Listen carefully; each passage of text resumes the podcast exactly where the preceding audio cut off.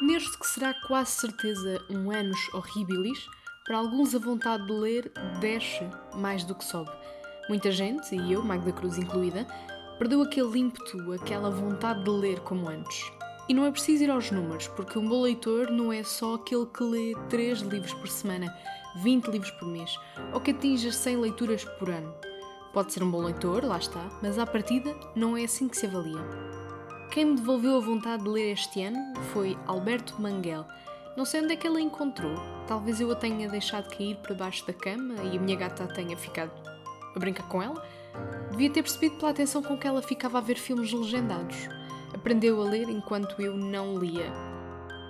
Manguel foi um dos leitores de Borges quando Borges não conseguia ler, amaldiçoado pela cegueira. Manguel é escritor, tradutor e editor, foi também diretor da Biblioteca Nacional de Buenos Aires. Manguel é uma boa surpresa. Comprei o livro Embalando a Minha Biblioteca uns dias antes de uma grande notícia, a de que a sua massiva coleção de livros vinha para Lisboa, alguns em línguas que nem Manguel sabe ler. Estamos a falar de 40 mil livros que viajam para formar o futuro Centro de Estudos de História da Literatura terá casa no Palacete dos Marqueses de Pombal, na Rua das Janelas Verdes. Foi o melhor livro que já li, sem tirar nem pôr. Esta obra revela que livros de Banguel têm muitos quilómetros.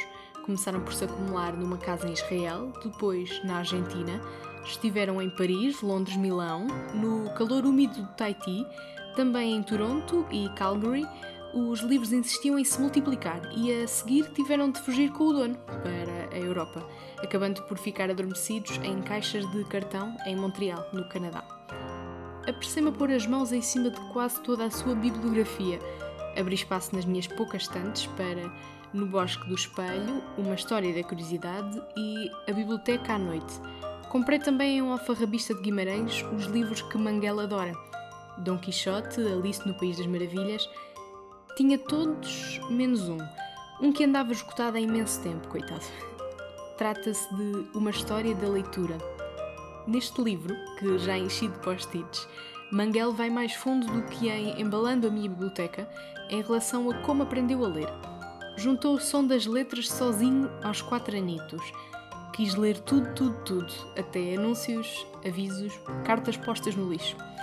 E eu quero essa vontade de volta, porque lá está, como Manguel escreve na primeira linha de Uma História da Leitura, agora editado pela Tinta da China, dizer que considera a leitura um prazer é claramente um eufemismo.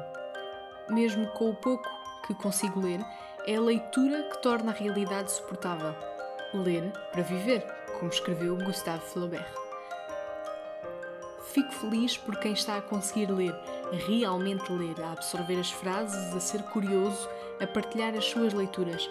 Mas se estão como eu, a lutar contra os parágrafos, saibam que Manguel, Joana Bertolo, Lucia Berlim, Gonçalo Câmara são todos bons remédios e não é preciso receita médica para os levantar na livraria da tua zona. Por agora, fica a minha vontade de falar com quem lê e escreve no podcast Ponto Final Parágrafo que regressa já dia 2 de dezembro às 8 horas da noite, para ouvirmos a poeta Inês Francisco Jacob. E fica também o meu desejo de ir, quando for mais seguro, visitar os livros novos e brilhantes da Penguin, que convivem com exemplares raros, primeiras edições e livros encadernados a cor verde escuro na biblioteca de Manguel.